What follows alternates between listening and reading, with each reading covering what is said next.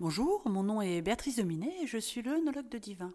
Aujourd'hui, euh, je vous emmène avec moi pour ce huitième podcast dans la région du Bordelais et en particulier euh, cette appellation euh, ou cette zone d'appellation puisqu'il y en a plusieurs qui sont situées juste au sud de la ville de Bordeaux que l'on appelle les Graves et où on va aller aujourd'hui particulièrement au château Carbonieux qui est situé sur l'appellation Pessac-Léognan.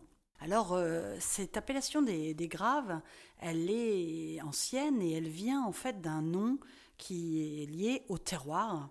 Ces fameuses graves qui étaient donc des, alluvions euh, caillouteuses qui ont été euh, en fait drainées.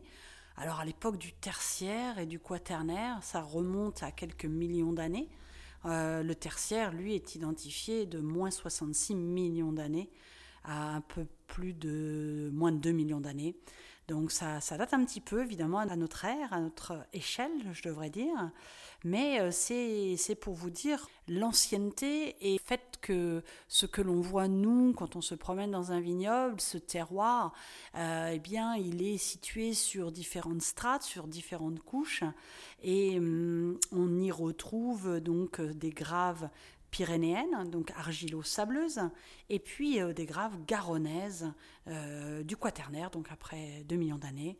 Et ce sont ces graves euh, qui ont donné le nom à cette région viticole. Alors, je ne veux pas être non plus trop, trop technique, mais c'est intéressant parce que finalement, à Bordeaux, on a différents types de sols, et forcément, comme dans toute région viticole, ces sols vont influencer sur la, qualité du raisin qui est produit et sur euh, euh, sa typicité.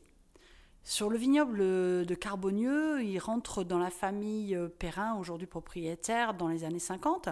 Pour être précis, 1956. Alors, ils n'ont pas de chance parce que cette année-là, il y a un gel extrêmement fort qui a, qui a lieu, qui va dévaster beaucoup de vignobles. Et la famille Perrin, avec euh, Marc Perrin à sa tête à cette époque-là, euh, va euh, commencer avec son fils la restauration du château et du vignoble. Et puis, ils vont replanter régulièrement jusqu'à aujourd'hui. On passe de 45 hectares dans les années 70 à 70 hectares dans les années 80 pour atteindre aujourd'hui environ 95 hectares.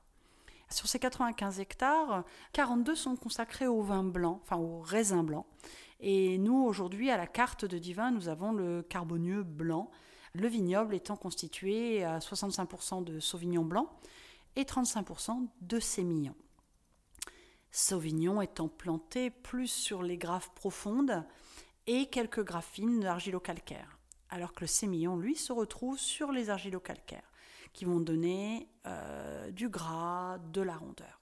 Château Carbonieux fait partie des grands crus classés de Graves. C'est une appellation qui a été créée euh, euh, dans les années 50, euh, je crois 1959 si j'ai bonne mémoire, et qui va classer des vins blancs et des vins rouges. Certains domaines ont la chance d'être classés dans les deux couleurs, ce qui va être le cas de Carbonieux, qui, est grand cru classé en blanc et en rouge.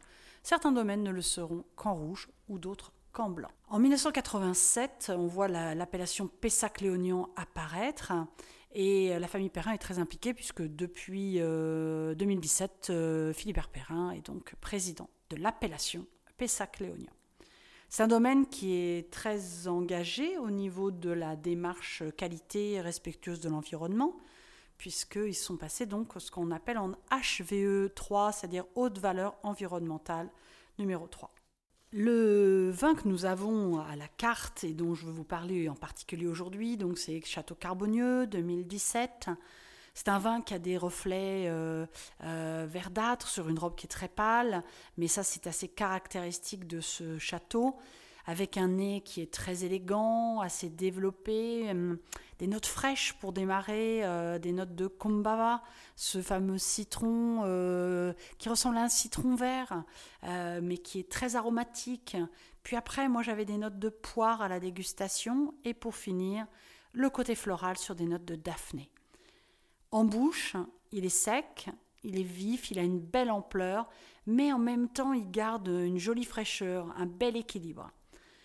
J'ai trouvé un côté euh, tendre à un moment, Mais euh, comme je venais de le dire, la fraîcheur reprend le dessus et euh, donne cette harmonie qu'on apprécie sur ces vins très haut de gamme avec une très belle persistance.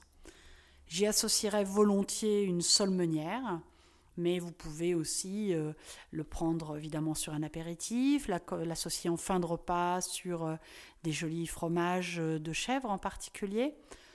Voilà, pas mal d'occasions de vous faire plaisir et de découvrir ou de redécouvrir ce très joli vin sur l'appellation Pessac-Léognan et donc grand cru classé de Grave. Bonne dégustation